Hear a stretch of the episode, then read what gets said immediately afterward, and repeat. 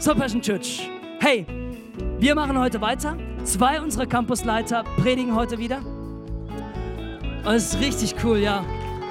Ich liebe es, unsere Campusleiter eine Stimme zu geben, weil das sind die Helden oftmals im Hintergrund, die all das möglich machen. Ich liebe es, mit ihnen Kirche zu bauen und ähm, sie haben das Vorrecht, mich aushalten zu dürfen. und äh, wir sind ganz nah zusammen, planen viel, träumen viel. Heute haben wir Mark Briscoe der unser Welcome Atmosphere Team leitet. Und wir haben auch Alexa, die seit einem Monat unsere Creative Pastorin ist. Und hey, die zwei, die werden es richtig rocken lassen. Ich bin begeistert von dem, was wir im ersten Gottesdienst schon geleistet haben. Und ich bin sicher, dass sie euch segnen werden. Hey, lasst uns gemeinsam aufstehen. Lasst uns den zwei einen Applaus geben und lasst uns das Wort Gottes genießen.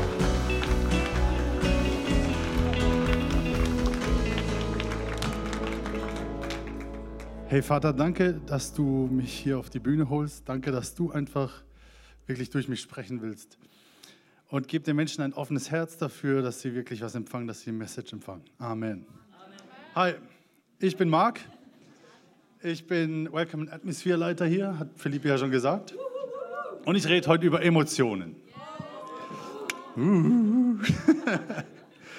Erstens, was ist der Unterschied zwischen Emotionen und Gefühlen?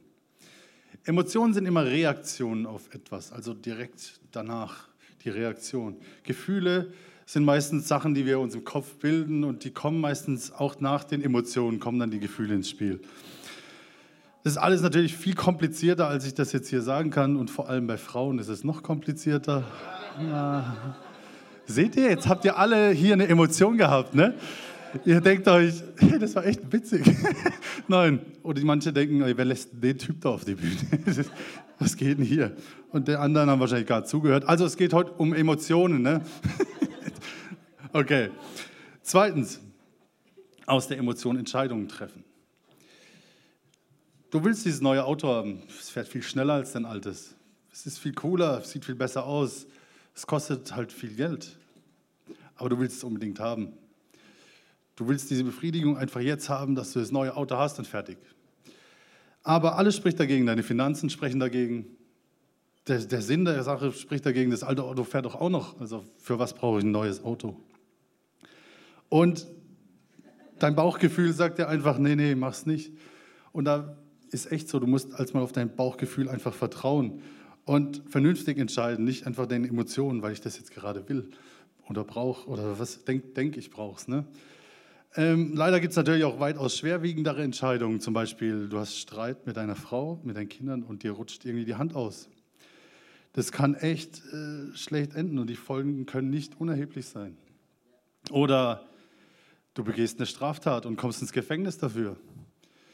Oder du bekommst lebenslang ins Gefängnis dafür. Und in manchen Ländern kann man sogar noch mit dem Tod bestraft werden für Straftaten, die man vielleicht aus dem Affekt, aus einer Emotion einfach getan hat. Und ich mache das Ganze jetzt mal deutlich an dem Nachbarschaftsstreit, weil wir wollen jetzt nicht übertreiben hier. Ne? Und ich habe eine Statistik gefunden und da heißt es, knapp 50 Prozent aller Deutschen haben schon mal Probleme gehabt mit äh, Nachbarschaftsstreits oder waren schon mal irgendwie verwickelt in sowas. Und 70 Prozent von diesen Streits sind Streits wegen Lärmbelästigung. Und ich habe letzte Instagram-Story gesehen von jemandem, die steht so im Garten und filmt so rum im Garten und filmt dieses Nachbarshaus. Und du hörst aus dem Nachbarshaus Trompetenklänge und Klavier und alles Mögliche rauskommen. Und sie denkt nur, sie, nee, sie sagt in der Story, hey, die Nachbarn haben keine Musikschule, aber sie wollen aus ihren Kindern wahrscheinlich kleine Mozarts und Beethovens machen. Die ganze Zeit, zwei, drei Stunden am Tag ist immer Lärm und immer kommt Krach. Und du kannst dich nicht entspannen in deinem Garten. Du kannst nicht mal in Ruhe lesen oder mal ein Nickerchen machen im Garten. Es geht einfach nicht, weil die Kinder einfach immer spielen. Und du triffst dich abends mit deinem Mann oder deiner Frau und ihr redet drüber. Und die Nachbarn sind ja so rücksichtslos. Gibt es doch sowas wie Mittagsruhe hier? Das kann doch nicht angehen. Und der Mann sagt, ja, ist echt so. Hey, weißt du was? Ich grüße die Nachbarn jetzt nicht mehr. Die können mir den Buckel runterrutschen. Und du läufst dem Nachbar vorbei am nächsten Tag und grüßt ihn. Und der Nachbar denkt, sag mal, was ist denn mit dem los? Warum grüßt er mich nicht mehr? Und außerdem, der kann ruhig mal seine Hecke wieder schneiden, weil das hängt alles bei mir schön in den Garten und der ganze Dreck ist immer da. Und außerdem kläfft sein Köter den ganzen Tag. Da können meine Kinder gar nicht in Ruhe üben. Das geht mal gar nicht. Und die Katzen, die kacken mir auch in den Garten. Äh, der Nachbar, den kannst du vergessen.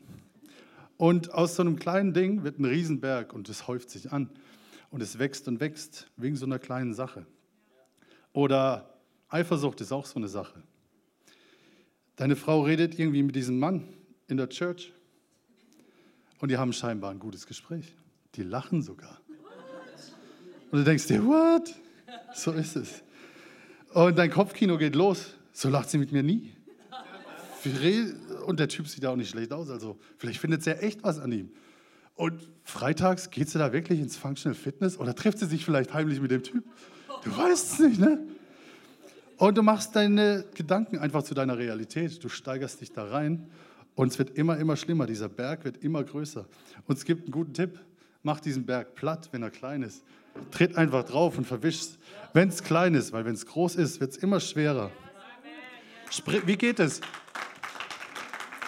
Wie geht es? Sprich einfach mit den Menschen. Red mit deinen Nachbarn. Sag, ey, wie sieht's aus? Können die Kinder vielleicht ein bisschen später üben? Dann kann ich mittags ein bisschen lesen oder ein bisschen entspannen im Garten. Die können ja vorher Hausaufgaben machen. Und der Nachbar sagt, ja klar, wenn du deine Hecke mal schneidest, dann äh, machen wir das. Ne? Und dann hat man vielleicht so einen Kompromiss und dann ist alles gut. Oder sprich mit jemandem wegen deinem Beziehungsproblem. Am besten natürlich mit deinem Partner, ne? wenn du solche komischen Gedanken hast. Und dann wirst du die Sachen einfach auch los und dieser Berg wächst erst gar nicht an, sondern es bleibt ein kleiner Hügel und du kannst es gerade so wegkicken. Mit einem Gespräch ist es vorbei. Weil wenn, wenn du mit diesen Bergen leben musst und die immer mit dir mitschleppst, dann ist es so, ich habe so ein Bild gehabt, wenn so rechts und links ein Berg neben dir ist und die Sonne geht auf, die siehst du ewig nicht. Du siehst die Sonne vielleicht eine Stunde am Tag und dann geht sie wieder unter, weil die Berge so groß sind. Und das ist, spiegelt sich einfach in deinem Leben wieder. Ne? Ähm, genau. Drittens. Positive und negative Emotionen. Lass deine Gedanken nicht von deinen Emotionen leiten, sondern reflektiere deine Emotionen, um dich besser kennenzulernen.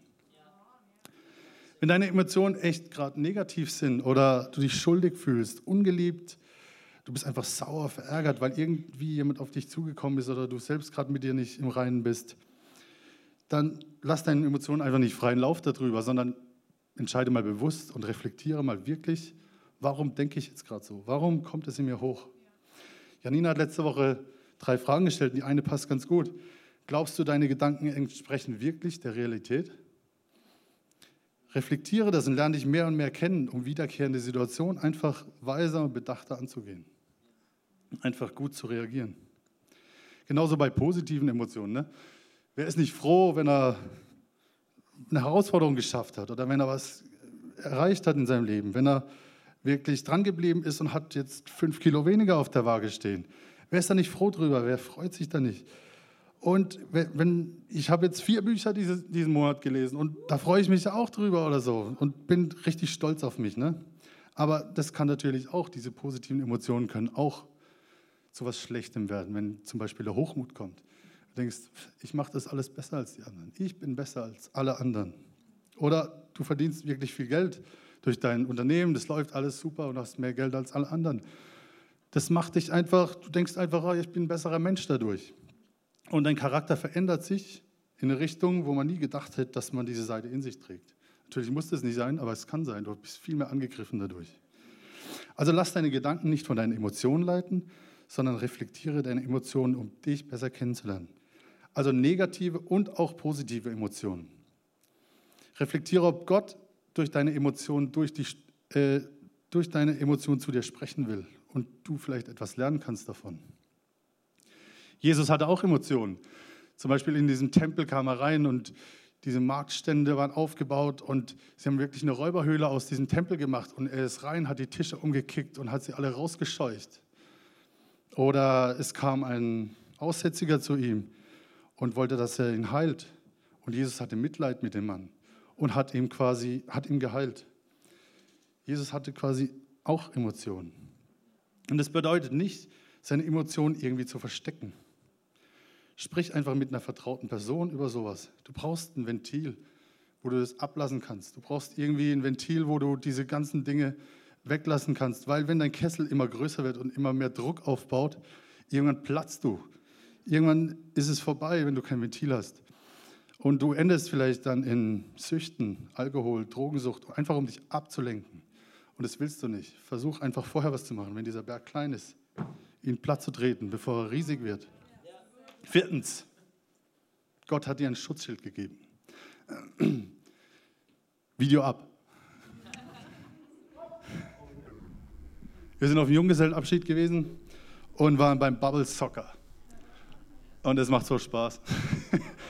Du spielst quasi Fußball und kannst so gegeneinander rennen und den anderen haut es richtig um. Also ich bin links und den anderen der überschlägt sich total. Also richtig lustig. Und danach kannst du wieder aufstehen. Es ist alles cool. Du hast dich nicht verletzt, bist vielleicht ein bisschen durchgeschüttelt, aber es ist alles gut. Ne? Stell dir mal vor, du bist ohne dieses Ding unterwegs und rennst aufeinander. Dann ist vorbei für den Tag. Genau. Und meine Idee dahinter ist einfach, dass diese Bubble quasi das ist, was Gott in dich hineingelegt hat.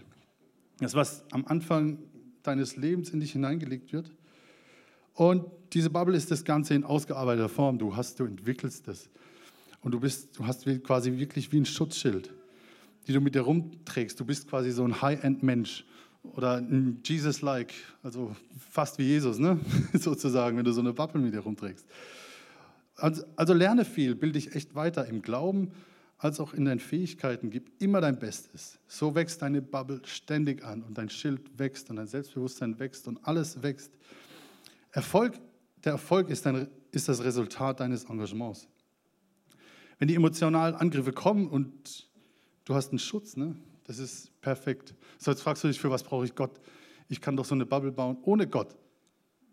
Ich brauche Jesus nicht. Hab, es gibt Leute, die haben mit Jesus nichts am Hut und sind erfolgreich und sind wirklich top in dieser Welt. Ne?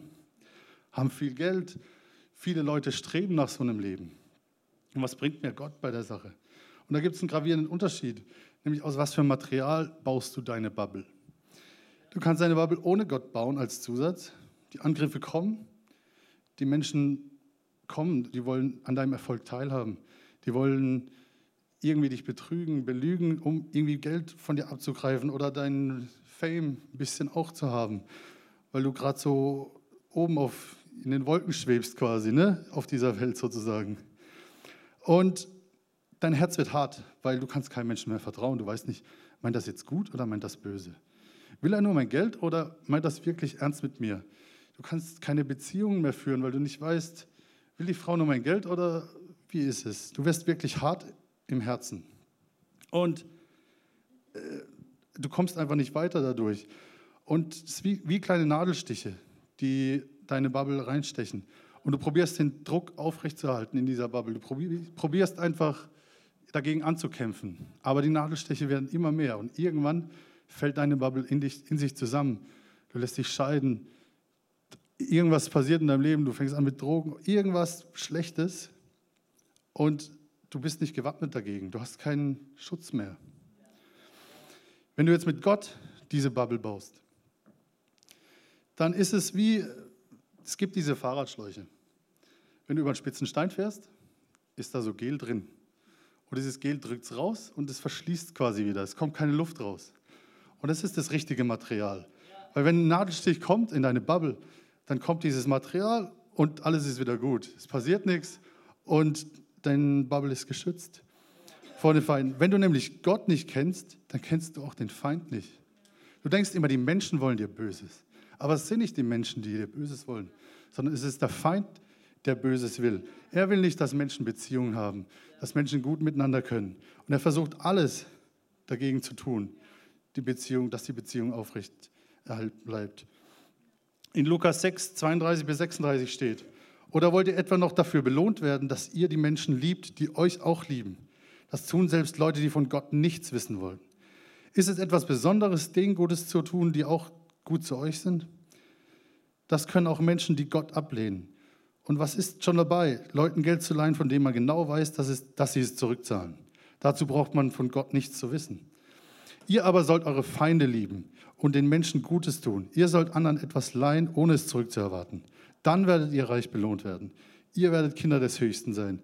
Denn auch er ist gütig zu Undankbaren und Bösen. Seid barmherzig, wie euer Vater im Himmel barmherzig ist. Ja, das steht da, weil Gott nicht will, dass du deinen Nachbarn oder deinen Partner oder einen Menschen einfach für ihre Fehler verurteilst. Wir machen Fehler, wir sind nicht perfekt. Richte dein Leben auf Gott aus und arbeite daran, dass du mit deinem Leben, dass du mit ihm dein Leben baust. Nur so ist deine Bubble wirklich unzerstörbar. Amen. Hi.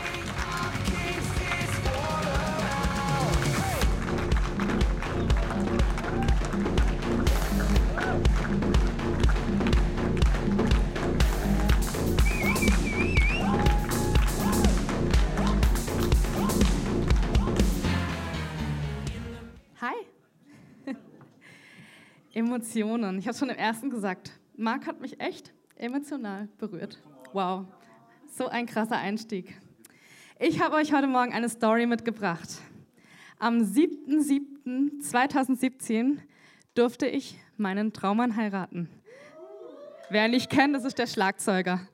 Der gut aussehende Schlagzeuger, also bereits vergeben.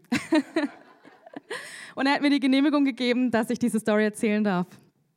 Wir haben uns 2016 verlobt. Und ja, Hochzeit für die meisten Mädchen, das ist ja so ein richtiger Kindheitstraum. Ein Prinzessinnenkleid und überall so schöne Blumen und Luftballons. Und so war es auch bei mir. Also habe ich mich in die Planung hineingestürzt und habe eine Kostenkalkulation gemacht, in der ich alle Posten aufgeschrieben habe. Habe ich zu der Zeit tagtäglich gemacht, da ich im Büro gearbeitet habe, also für mich jetzt keine Herausforderung. Naja, bis die Summe da stand. Aber selbst da war ich noch total zuversichtlich, hatte großen Glauben. Nothing is impossible. Das kriegen wir schon irgendwie hin. Kein Problem. Mein Gott ist größer und er unterstützt uns. Naja, die Hochzeit kam näher. Und sie kam näher. Und irgendwie haben wir es nicht geschafft, auch nur annähernd das Geld zusammenzusparen, das wir gebraucht hätten. Und dann kamen die Angriffe. Ich habe hier so einen Luftballon, der diese Angriffe repräsentieren soll.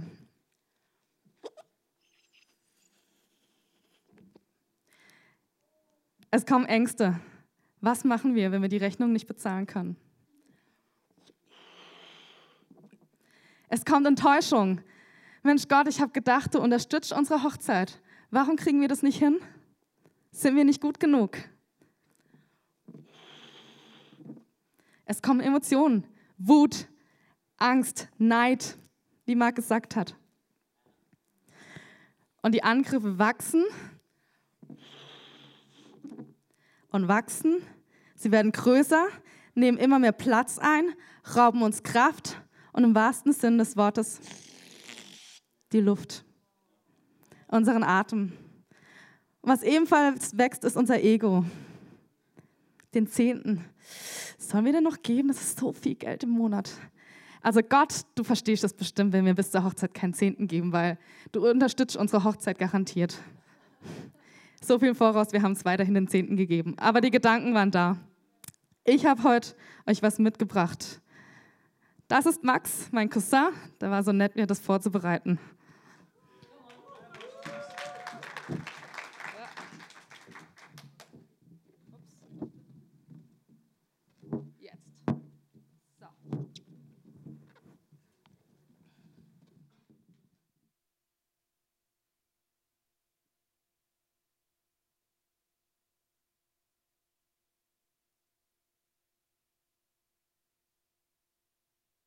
Sehe gerade, ich habe es verkehrt rum, aber es macht nichts. So, hier haben wir alle die Angriffe. Angst, Sorgen, Enttäuschung, Wut, Emotionen.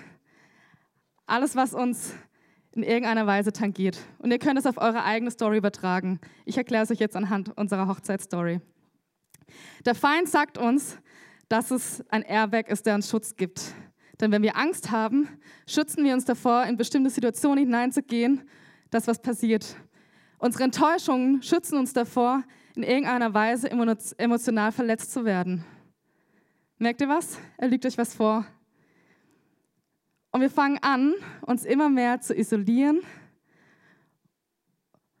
und an, an Lügen zu glauben, weil es immer mehr Raum in unserem Leben einnimmt, die Ängste und die Sorgen.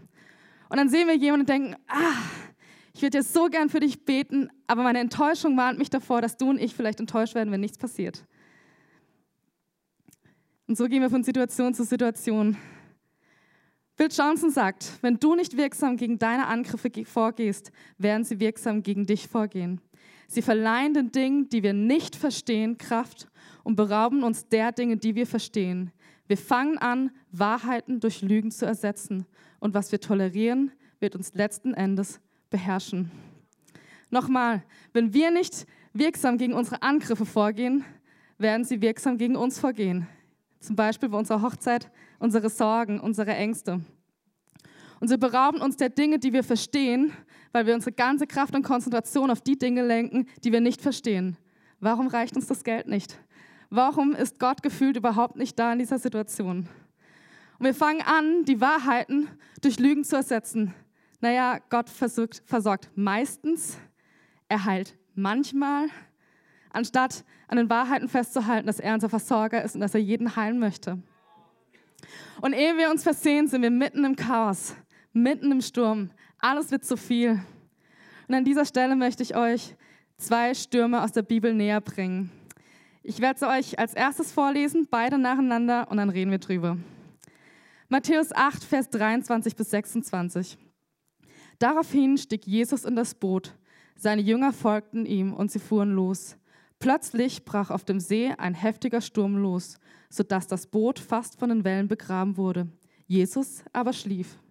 Die Jünger stürzten zu ihm und weckten ihn. Herr, schrien sie, rette uns, wir sind verloren. Aber Jesus sagte zu ihnen, warum habt ihr solche Angst, ihr Kleingläubigen? Dann stand er auf und wies den Wind und die Wellen in ihre Schranke. Da trat eine große Stille ein. Sturm Nummer eins. Kommen wir zu Sturm Nummer zwei.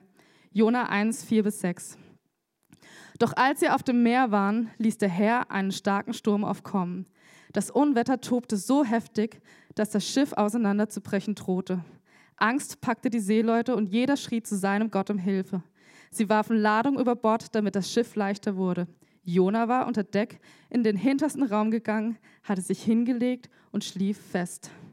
Da kam der Kapitän zu ihm und rief, was liegst du hier herum und schläfst? Los, steh auf und ruf zu deinem Gott um Hilfe.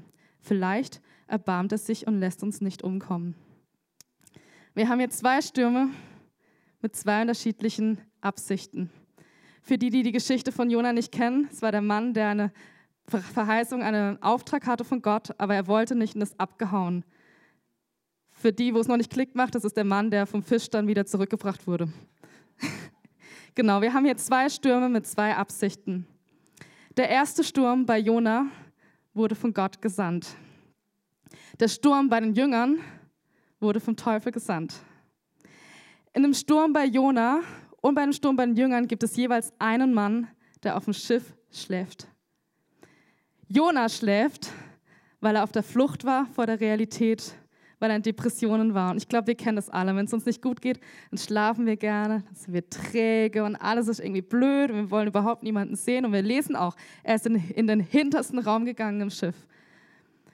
In der anderen Story bei den Jüngern schlief Jesus. Er schlief hingegen, weil er sein irdisches Leben aus der Perspektive des Reiches Gottes sah. Und in dieser Perspektive gibt es keinen Sturm. Bei den Stürmen bei den Jüngern, hatte ich ja vorhin erwähnt, wurde vom Teufel gesandt, um die Jünger vom Willen Gottes abzuhalten.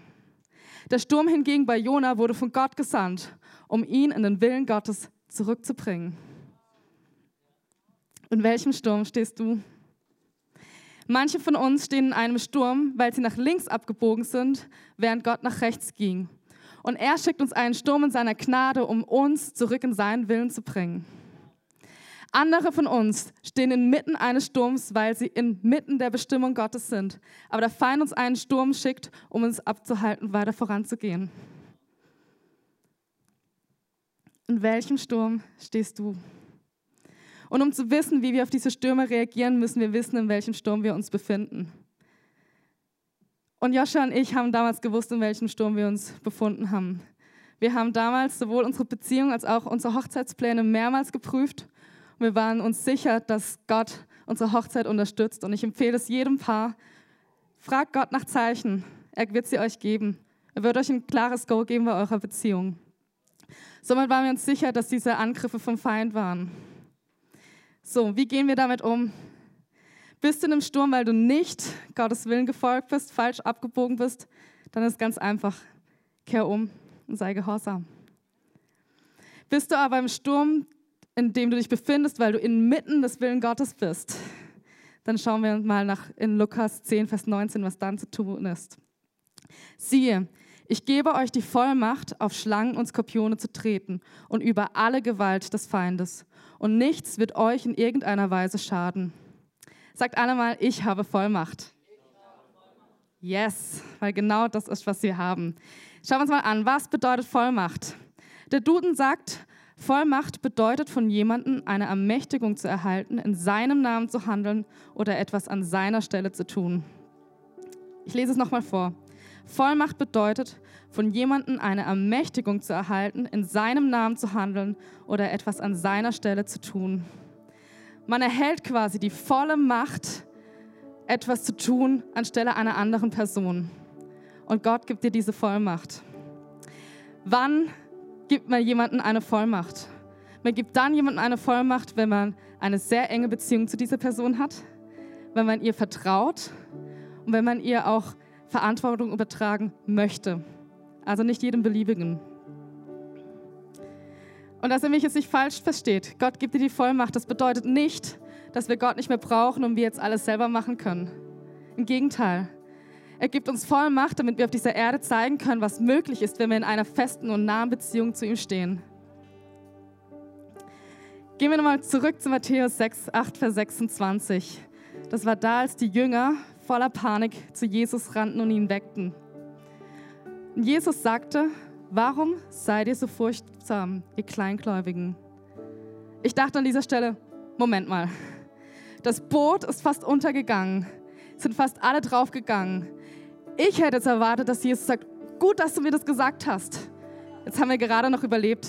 Nein, seine ersten Worte waren in völliger Ruhe. Warum seid ihr so furchtsam, ihr Kleingläubigen? Und ich habe mich gefragt, warum er so reagiert hat. Und es euch besser zu erklären, an alle Eltern, die Kinder haben und die, wo noch keine Kinder haben. Ich glaube, ihr könnt es euch gut vorstellen. Ich habe auch keine Kinder. Als Eltern wünschen wir uns zu sehen, dass unsere Kinder wachsen und uns immer ähnlicher werden. Und in vielen Situationen, eigentlich in jeder Situation, wenn sie zu uns kommen und schreien, werden wir reagieren. Aber manchmal gibt es Situationen, wo wir uns wünschen zu sehen, dass sie selber die Schritte gehen, weil wir ihnen eine Anleitung gegeben haben. Wir wollen sehen, dass sie selber die Erfolgserlebnisse haben, dass sie wachsen und dass sie danach fähiger sind, noch größere Dinge zu tun, um uns letzten Endes ähnlicher zu werden. Und genauso ist es mit Gott. Natürlich, wenn wir zu ihm schreien, kommt er. Aber ich glaube, dass er so oft da ist und sagt, hey, ich habe dir alles gegeben. Ich wünsche mir zu sehen, dass du die Schritte gehst, dass du wächst, dass du zum Überwinder wirst denn ich habe dir Vollmacht gegeben. Und versteht mich nicht falsch, aber ich glaube, dass wir viel zu oft am Jammern sind und sagen, oh, Gott tut dies, Gott tut jenes und Gott tut dies und Gott tut jenes. Und wir machen dabei nichts. Aber ich glaube, dass Gott sagt, geh du, tu du es. Du bist jetzt Reihe. Ich habe dir alles gegeben. Als Jesus damals am Kreuz gehangen ist, hat er die Autorität und Teufel genommen, den er damals Adam geklaut hat und er hat sie dir zurückgegeben. Du hast Vollmacht. Römer 16, Vers 20 sagt, sagt Gott, dass er unsere Feinde unter unseren Füßen zerschmettern möchte. Unter deinen Füßen, unter meinen Füßen, nicht unter seinen Füßen, unter deinen Füßen. Und ich glaube, dass Gott manchmal sagt, warum macht ihr so viel Luft und so viel Wind um nichts? Ergreife die himmlischen Waffen, die ich dir gegeben habe. Gebet, mein Wort und Lobpreis. Gebet, mein Wort und Lobpreis. Gebet, mein Wort und Lobpreis. Und dann geh. Es ist deine Zeit gekommen, dass deine Feinde unter deinen Füßen weichen müssen. Und Jesus sagt sogar, dass wer an ihn glaubt, noch größere Dinge tun wird, als er es getan hat. Glaubt ihr daran, Church? Und wir sollen gehen und wir sollen unseren Emotionen, unseren Ängsten, unseren Sorgen und unseren Enttäuschungen sagen, wer der König ist und wer Sieger ist. Wir sollen sie unter unseren Feinden zertreten. How I fight my battle. This is how I fight my battles. This is how I fight my battles. This is how I. Dürft gerne stehen, stehen bleiben. Ich möchte euch noch ganz kurz das Ende der Story erzählen. Als Joscha und ich ähm, gemerkt haben, dass es ein Angriff des Feindes war, haben wir angefangen, die Wahrheit auszusprechen, nämlich dass Gott unser Versorger ist. Und wir haben angefangen, gemeinsam zu beten und gemeinsam Lobpreis zu machen. Und wir haben unheimlich Unterstützung von unseren, unserer Familie und unseren Freunden erhalten. Danke, Mama und Papa. Und wir haben weiterhin den Zehnten gezahlt. Und wisst ihr was? Wir hatten einen kompletten Frieden, eine komplette Ruhe über die Sache. Wir hatten eine absolut traumhafte Märchenhochzeit. Und als Höhepunkt, wir haben eine Rechnung nach der anderen gezahlt und irgendwann kam keine Rechnung mehr. Und wir hatten mehr Geld, als wir damals am Anfang angespart hatten, bevor die ganzen Rechnungen kamen. Und ich sage euch, kann es euch versichern, aus betriebswirtschaftlicher Sicht macht das keinen Sinn. Und ich habe Ahnung, ich studiere BWL. Aber es war so ein klares Zeichen, dass Gott seinen Segen mit hineingebracht hat. Und wir konnten unheimlich stark in unsere Ehe starten. Wir haben Vollmacht. Lasst sie uns ergreifen. Und ich möchte euch jetzt ermutigen, vorzukommen. Wir werden gleich nochmal in den Lobpreis gehen und wir wollen gemeinsam beten. Wir wollen gemeinsam diese Vollmacht ergreifen. Und kommt einfach nach vorne. Kommt heraus aus eurem reinen Komfort. Lasst uns hier eine Einheit bilden. Und tu es nicht für mich, komm nicht für mich vor, sondern um für dich, deinen Feinden, ein Zeichen zu setzen, dass du jetzt die Vollmacht ergreifst und größer bist.